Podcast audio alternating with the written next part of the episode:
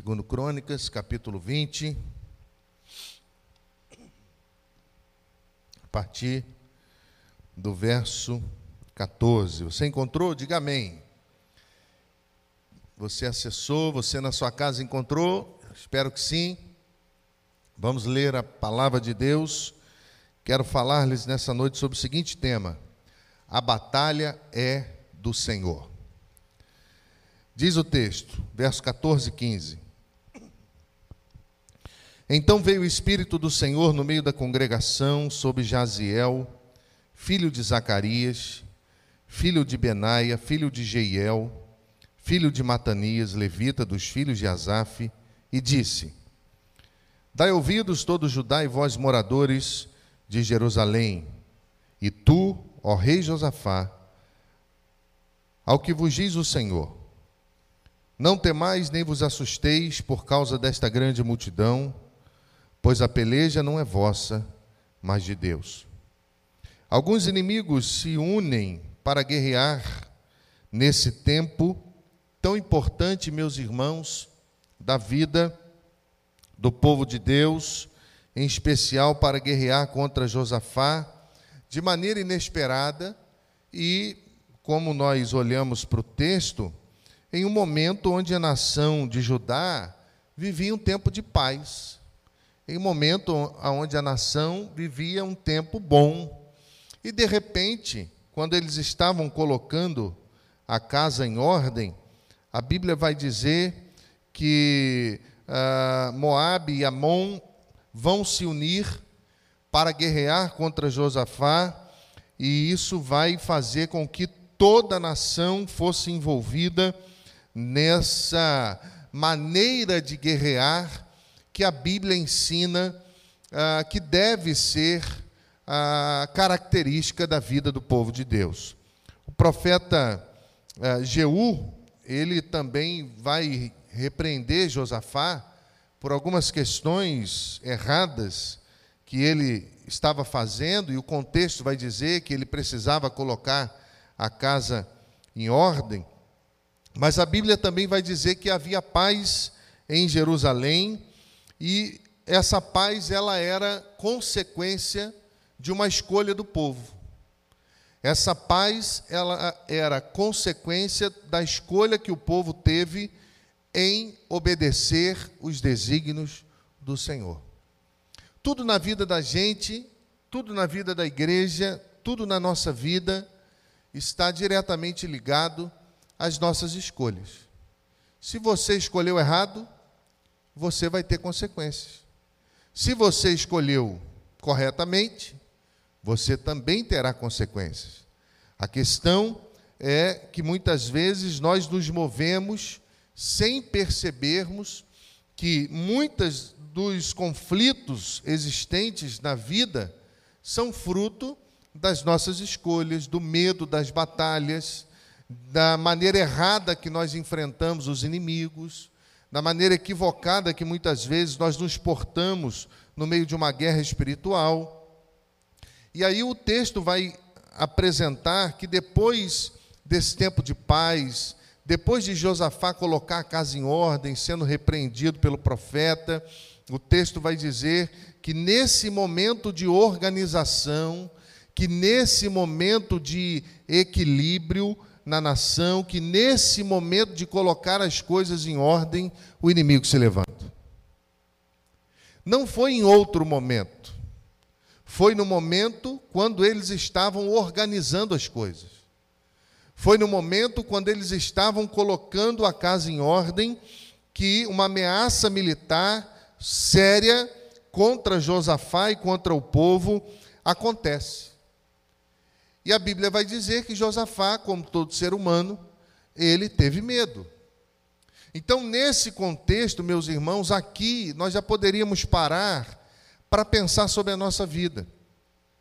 Quando um casal deseja acertar as coisas, a guerra ela se apresenta. Quando ah, uma igreja deseja se organizar mais, a batalha espiritual se apresenta. O texto está dizendo que a nossa batalha, muitas vezes, ela não vem em um tempo de paz. Mas nós precisamos entender que Deus usa o tempo de paz e nós precisamos usar esse tempo com sabedoria, para estarmos preparados para os tempos adversos. De forma muito simples, a Bíblia vai dizer que no momento em que eles estão se organizando, o profeta fala, é o momento aonde os inimigos vão se levantar contra Josafá.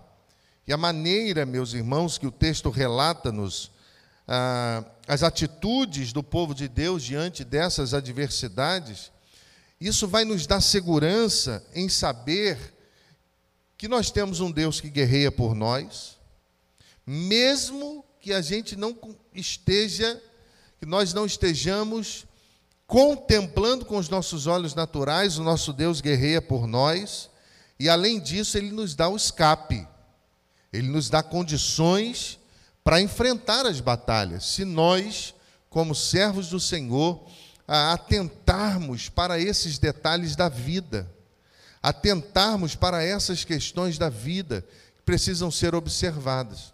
Talvez você está aqui no santuário ou até mesmo na sua casa e você está sendo surpreendido, surpreendida por uma batalha. Alguma notícia que chegou inesperada, algum conflito familiar ou com filhos, ou outras questões no seu trabalho, eu não sei, mas você pode estar sendo surpreendido em um momento que você achava que nada iria acontecer. Como agir? O que fazer? É o que a Bíblia vai nos ensinar. Primeira questão, de forma muito didática e simples, nessa noite, eu quero dizer aos irmãos que a Bíblia vai dizer que nesse tempo, ah, quando a batalha se apresenta, agir com sabedoria é buscar socorro em Deus. Se você for ler o verso primeiro, você vai ver que Moabe e Amon, eles vão se unir, né, alguns dos meunitas, e vão a peleja contra Josafá. Alguém corre para poder avisar Josafá. Alguém corre para dizer: olha, tem confusão aí, tem situação ah, difícil aí, os reis se ajuntaram e eles estão vindo, e o versículo 3 vai dizer que Josafá teve medo, mas o versículo não acaba. Ele diz: ele teve medo e ele se pôs a buscar ao Senhor. Quantas vezes na vida nós temos medo? Em quantas situações da vida nós temos insegurança? Será que escolhemos certo? Será que escolhemos errado? Será que tomamos a decisão certa? Será, Senhor, que era isso que eu tinha que fazer? Será que era esse caminho que eu tinha que tomar? Meus irmãos, em tempo de adversidade, em tempo de batalha, nós precisamos pedir socorro em Deus. O salmista nos ensinou no Salmo 121, no verso é, 1 e 2, eleva os meus olhos para os montes, de onde me vem o socorro. O meu socorro vem do Senhor, que fez o céu e a terra. Olha a segurança que ele tinha. Olha a expressão de confiabilidade ah, apresentada a nós através de um texto belíssimo da palavra de Deus. Josafá pôs-se a buscar ao Senhor. Nós falamos muito, meus irmãos, na necessidade de buscar a Deus, mas nós descobrimos que não existem métodos. Não existem métodos, olha, faça isso, faça aquilo. Ah, quando eu fui estudar psicanálise, eu fui na, na certeza de que, olha, para resolver esse problema, você aplica isso aqui. Para resolver esse outro problema, você vai aplicar isso aqui. Para resolver, e na minha cabeça era assim. Quando eu cheguei lá, eu descobri que não é nada disso. E eu fui surpreendido. E fiquei ainda mais apaixonado pela neurociência, pela mente, por Deus, pela maneira que as nossas emoções elas transitam e influenciam nas nossas atitudes, pela maneira que o medo da vida que nós temos e que muitas vezes carregamos durante a nossa história, eles vão influenciar negativamente, impedindo muitas vezes cada um de nós de avançar ainda mais.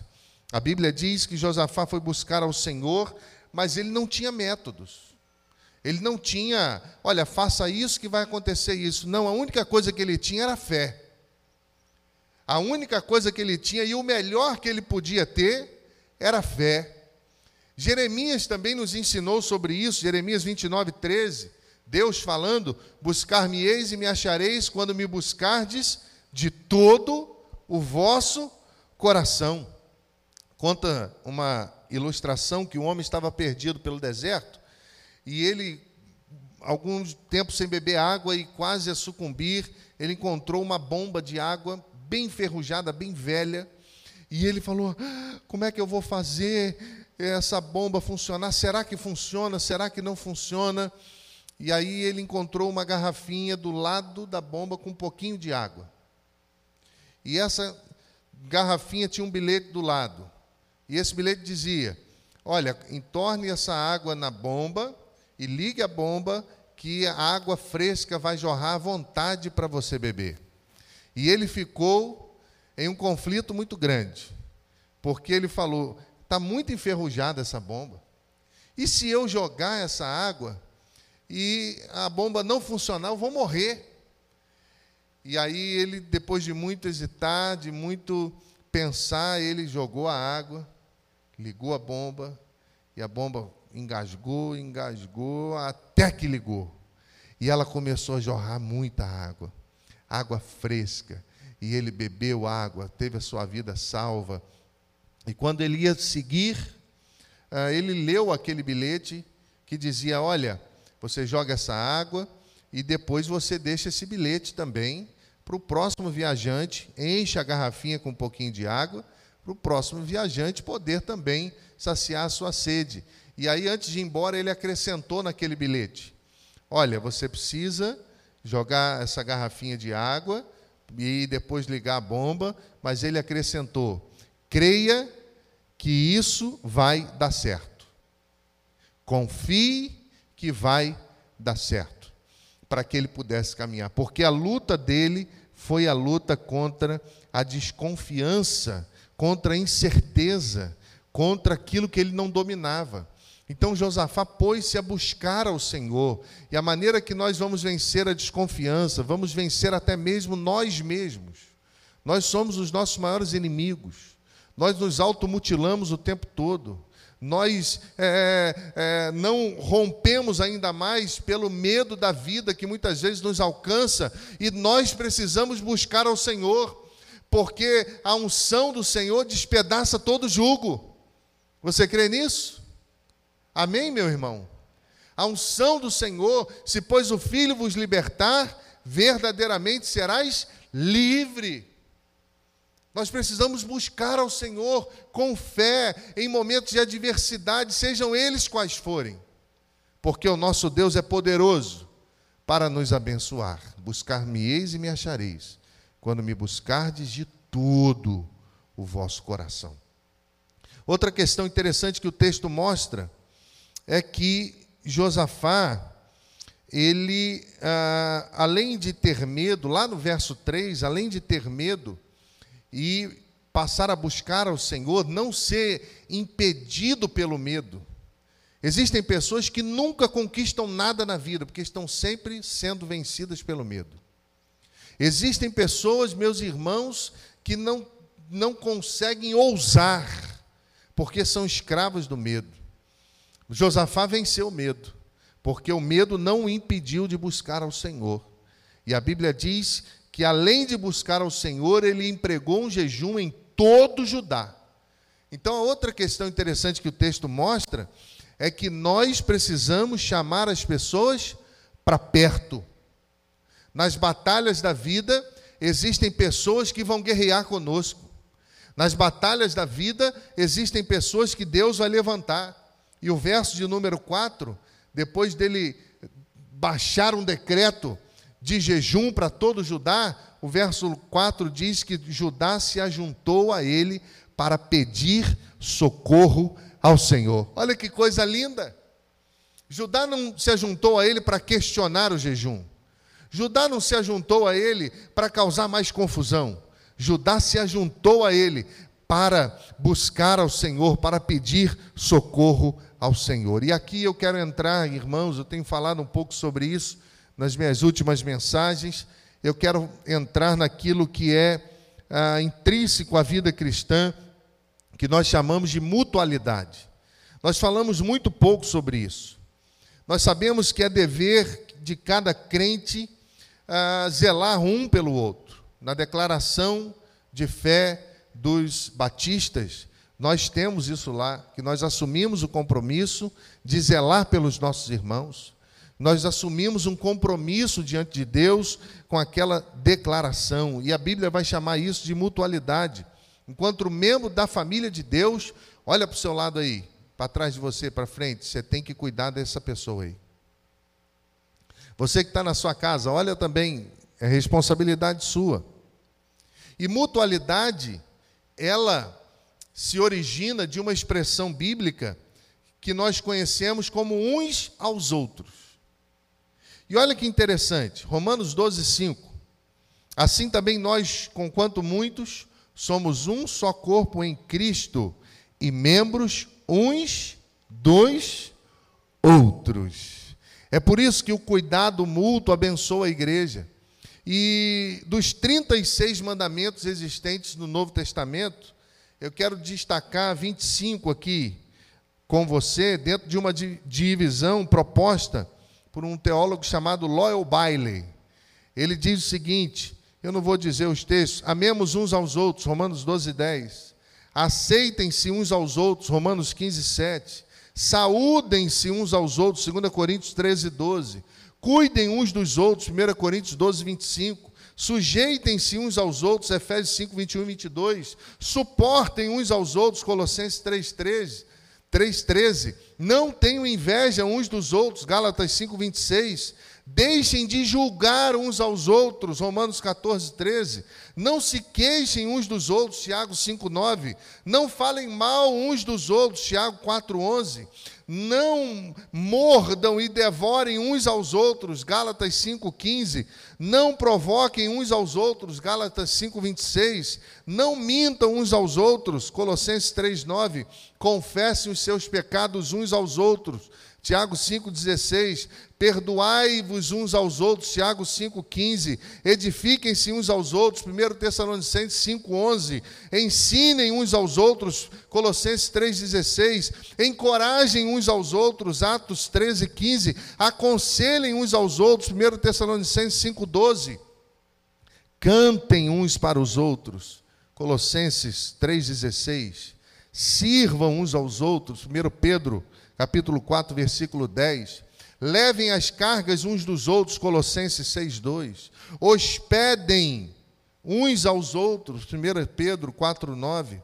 Sejam bondosos uns para com os outros, Efésios 4, 32. Orem uns pelos outros, Tiago 5, 16. Olha quanta coisa. Existe alguma coisa dessa lista que você não faz? Nós podemos afirmar, meus irmãos, que mutualidade é vida da igreja. A mutualidade é a vida da igreja. É o cuidado, que é responsabilidade nossa de zelar, de amar a cada um dos nossos irmãos.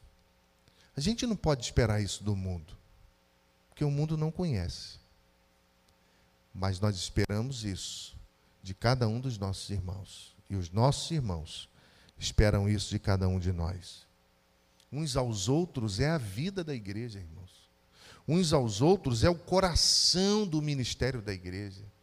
Se você for ler Atos 6, não está aqui não, mas eu lembrei agora. Você vai ver que é o momento que eles escolhem diáconos para servir. E a igreja era conhecida pelo quê? Se você for ver a igreja veterotestamentária e a, e a igreja na sua raiz de Atos dos Apóstolos, a igreja era conhecida por cuidar dos órfãos e das viúvas. Tiago vai dizer que a verdadeira religião é cuidar dos órfãos e das viúvas. As viúvas ali eram quem não tinha ninguém, nenhum parente, nem nada. Não é quem tinha perdido o esposo, não, é quem não tinha nada. Não tinha filhos, não tinha ninguém. A igreja assumia compromisso. Olha que interessante. Quando nós olhamos para esse contexto, nós vamos perceber que alguma coisa deu errado. Você já parou para pensar? Atos capítulo 6, os discípulos estão fazendo o que com os apóstolos?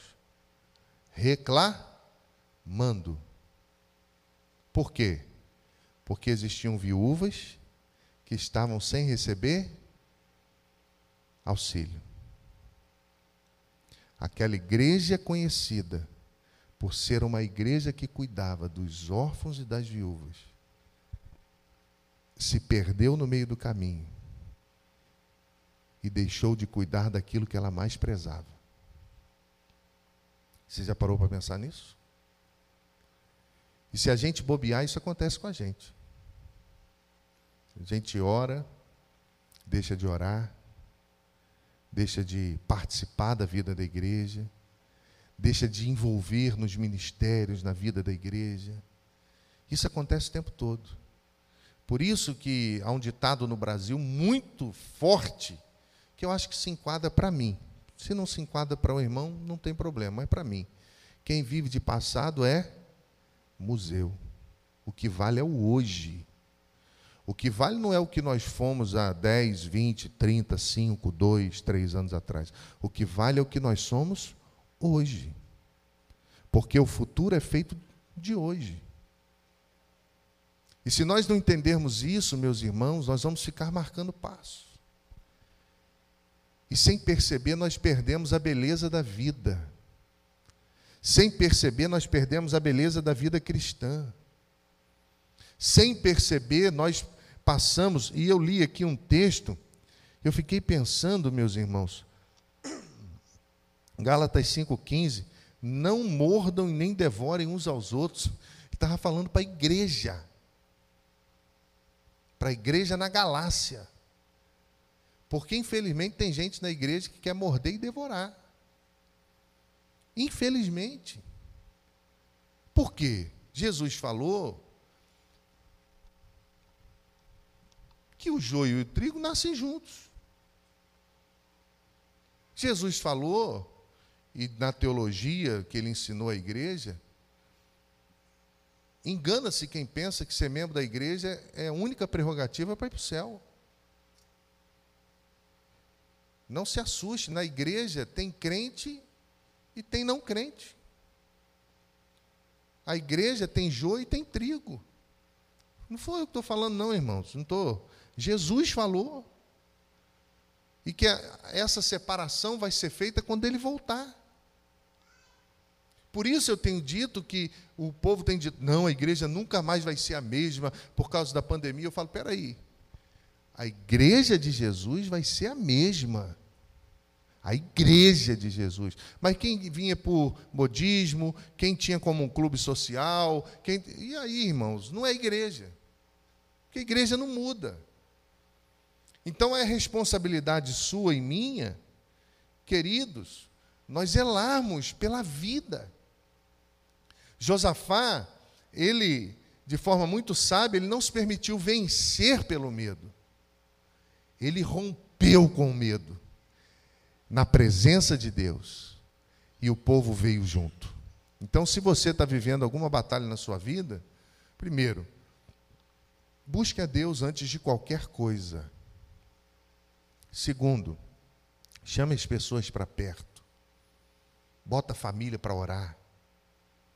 Lá em casa, Davi e Aninha passam aperto.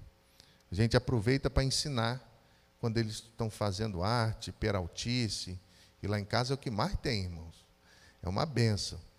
E esses dias, é, toda peraltice que eles fazem, nós abrimos a Bíblia e mostramos. Lemos o versículo, olha o que a Bíblia fala sobre isso. E passamos aquela semana decorando aquele versículo. E aí, quando eles esbarram, tropeçam, eu falo: o que a Bíblia diz sobre isso? Eles citam e dão endereço. Porque é um desafio, irmãos. coração humano é muito volúvel, é dotado de emoção, e tem gente que não sabe lidar com emoção, não sabe lidar com mudança, se desestrutura. Talvez você conheça alguém assim. Qualquer mudança de rotina, o mundo acaba. Porque tem que ser daquilo ali, porque eu não sei viver se não for desse jeito. Sabe, chama as pessoas para perto, chora junto com as pessoas, ora mais junto. Porque a batalha é do Senhor. E a nossa batalha é aos pés do Senhor. Outra questão interessante que o texto diz, meus irmãos, e eu acho muito bonito, está lá no verso 12, e todo o texto vai dizer isso, nós precisamos reconhecer as nossas limitações. A Bíblia vai dizer que a oração foi a nosso Deus. Acaso não executarás o teu julgamento contra eles? Porque em nós não há força para resistirmos a essa grande multidão que vem contra nós e não sabemos nós o que fazer, porém, os nossos olhos estão voltados para ti. Que coisa linda, irmãos. Isso é, isso é vida cristã. Nosso desafio é viver assim. É fácil, porque nós temos medo. Nós somos humanos. Às vezes eu tomo decisões com os filhos e eu falo, peguei pesado demais. Depois reúno todo mundo e falo, me perdoa. Eu não deveria ter feito isso. Eu corrigi vocês de forma correta. Não estou pedindo perdão pela correção. Mas a maneira que eu fiz eu não deveria ter feito. Me perdoe. Quantas vezes eu pedi perdão a Janine? Quantas vezes ela me pediu perdão? E a gente vai caminhando. Reconhecer as nossas fraquezas, meus irmãos, é importante porque muitas vezes nós perdemos a força. E muitas vezes nós não sabemos o que fazer. Você tem duas escolhas. Números capítulo 13. Diante da terra prometida, os príncipes do povo entraram. A maioria voltou dizendo que tinha gigante e eles tinham medo. E dois disseram que eles iam arrebentar com os gigantes. Quem você é no meio disso tudo aí? Olha que interessante. É interessante, meus irmãos, que às vezes a gente perde força, mas às vezes nós estamos mais forte ainda. Porque da fraqueza o Senhor tira força. Mas às vezes nós não sabemos o que fazer. Quantas vezes? Quantas vezes? Em Cachoeira de Macacu, um jovem pastor, primeiro ministério, assumindo a igreja de um litígio pesadíssimo, divisão da igreja, um grupo imenso saiu, abriu uma porta do lado da igreja, primeira igreja batista reconhecida pela convenção, um grupo aqui, uma confusão. E eu não sabia o que fazer. E quantas vezes eu fui para a igreja e passei a noite no gabinete, com a minha cara no chão, com o meu joelho dobrado, dizendo a Deus que eu não sabia o que fazer e que eu precisava que Ele me ajudasse. Quantas vezes eu já vim, já sentei nos bancos da igreja, pedindo a Deus que me ajudasse. Nas batalhas, meus irmãos, que nós enfrentamos, nós precisamos entender que a batalha é do Senhor. Se você é do Senhor, Ele está guerreando com você. Amém? Mas nós precisamos tomar decisões. A gente precisa se prostrar. Nós precisamos buscar o Senhor. Nós estamos tendo essa jornada de oração essa semana. Você veio orar conosco? Não, então você não tem problema. Porque se tivesse, você estava no pé do Senhor. E eu fico feliz, porque poucas pessoas da nossa igreja têm problema, né? Porque são os irmãos que vêm orar. Eu peço a Deus, meus irmãos, que desperte a cada um de nós, porque os milagres acontecem aos pés do Senhor. Lembra daquela mulher que pediu para comer e Jesus disse que não podia dar a comida dos filhos aos cachorrinhos? Quem não sabe nada de Deus e de Jesus vai falar que ele foi preconceituoso. Nada disso. Aquela mulher era samaritana, ela não acreditava em Jesus. E Jesus sabia. Jesus queria ver até onde ela ia. Jesus disse: Eu não posso tirar dos filhos e dar aos cachorros. Ele usa algumas figuras de linguagem muito interessantes. Porque ela responde a ele, ela diz: É, mas até os cachorrinhos comem das migalhas que caem da mesa. Nesse momento, Jesus usa uma figura de linguagem chamada hipocatástase. Ela se humilhou, ela foi verdadeira, ela tirou a máscara e ela reconheceu que precisava de ajuda. Às vezes a gente chega diante de Jesus como essa mulher, cheio de nariz em pé, achando que nós somos alguma coisa. E ele dá corda para ver até onde a gente vai. Josafá vai orar, e na sua oração ele diz que não tinha forças. Talvez você está na sua casa, você está aqui no santuário, você está forte por fora, mas o seu coração está sangrando. Você está aos pés do Senhor. A força que você não tem, Deus tem. Aquilo que você não pode, Deus pode. Porque a batalha é dele. Versículo 13, se você está com a sua Bíblia aberta, no capítulo 20, vai apresentar outra coisa interessante. Vai dizer que a família dele, todo Judá estava em pé diante do Senhor, como também as suas crianças, as suas mulheres e os seus filhos. Não tinha pai orando e filho correndo. Não tinha pais orando e as crianças no celular. O negócio era tão sério a ameaça era tão séria que todo mundo foi fazer a mesma coisa. Existem batalhas, meus irmãos, só serão vencidas se as famílias se unirem. Nessa ocasião, não poderia existir ninguém que se achasse autossuficiente ou que acreditasse que aquela batalha não lhe dizia respeito. A Bíblia vai dizer que eles então marcham para a batalha porque eles sabiam a direção que eles deveriam seguir. Eles aceitam a limitação, e isso não é uma fonte de comodismo ou uma assinatura de derrota, isso se chama humildade. E a maior definição de humildade é a capacidade de ter a visão correta sobre você mesmo. Olha que legal. A definição mais simplista e também nobre de humildade é quando a pessoa sabe que não é aquilo tudo que ela acha que é. É quando ela está pronta para servir.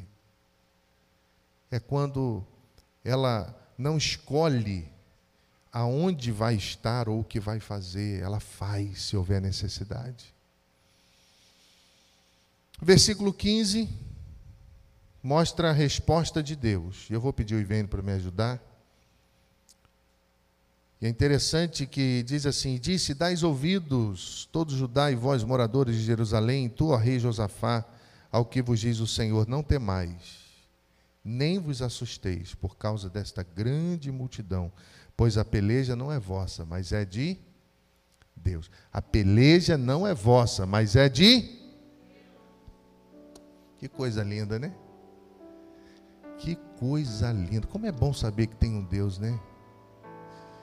que resolve os nossos problemas, que tem um Deus que cuida da gente, que cuida da igreja. Como é bom pertencer a um Deus de amor, já canta Igreja Batista da Lagoinha. Como é bom pertencer a um Deus de amor. Não ter mais, é a ideia de ficar com medo, não se assustar, é a ideia de não se abalar. Verso 16, eu vou encerrar. Deus mostra o caminho. Você pode olhar aí na sua Bíblia. No verso 17, Deus vai dizer o que fazer. Olha que negócio chique, irmão. Você está no meio da confusão, Deus se levanta e fala: calma. É como os jovens falam, né? calma que você está comigo. calma que você está comigo. Verso 17 diz assim: Neste encontro não tereis de pelejar, tomai posição, ficai parados e vede o salvamento do Senhor que ele vos dará, ó Judá e Jerusalém. Não temais nem vos assusteis. Amanhã saí-lhes ao encontro, porque o Senhor é convosco. Que coisa linda! Que coisa linda! Só que mesmo assim, Josafá vai falar ao povo. E no verso 20, se você olhar aí, você vai ver que ele está instigando o povo à fé, a crer no Senhor. Mas como assim? Depois de tudo, tinha gente que ainda não acreditava? É isso mesmo.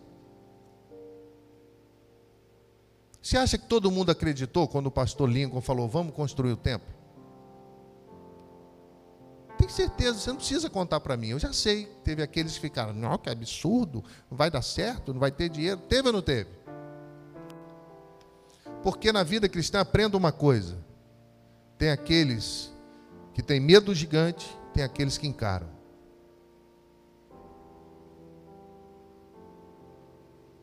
Tem aqueles que confiam em Deus, tem aqueles que são vencidos pelo medo. Isso acontece o tempo todo. Eles deveriam se alimentar das palavras do Senhor, porque isso traria a eles segurança e sucesso. E a confiança em Deus era tão. Irmãos, se vocês puderem, leiam o capítulo 20 todo em casa. Façam as suas anotações. Isso é, isso é joia. É um dos textos mais lindos da Bíblia. A confiança em Deus era algo tão firme tão sério que eles decidem entre si, no meio daquela batalha, fazer um culto. Olha que coisa linda! Eles começam a cantar. E eles começam a adorar ao Senhor, a louvar ao Senhor. E o versículo 22 vai dizer que no momento que eles começam a louvar a Deus, o Senhor começa a destruir os inimigos. Sabe o que, que aconteceu? Os inimigos, eles mesmos se mataram entre si. Houve uma confusão e eles se mataram. E a Bíblia vai dizer no verso 25 que quando eles chegam na batalha, não tinha exército, estava todo mundo morto. Lembra que Deus é a nossa retaguarda?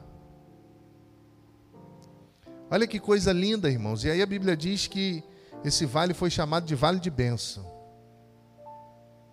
Vale de bênção. E eles ficam três dias pegando os despojos daquele exército. Eles se preparam primeiro para a batalha, mas quando eles entendem que a guerra deles era diferente, eles são abençoados com os despojos. Meu irmão, eu quero dizer a você que em face de um inimigo tão extraordinário, eles precisariam ter mais fé, eles precisariam aquietar o coração, eles precisariam louvar a Deus. Tenha fé. Porque a batalha é do Senhor. Deus te abençoe.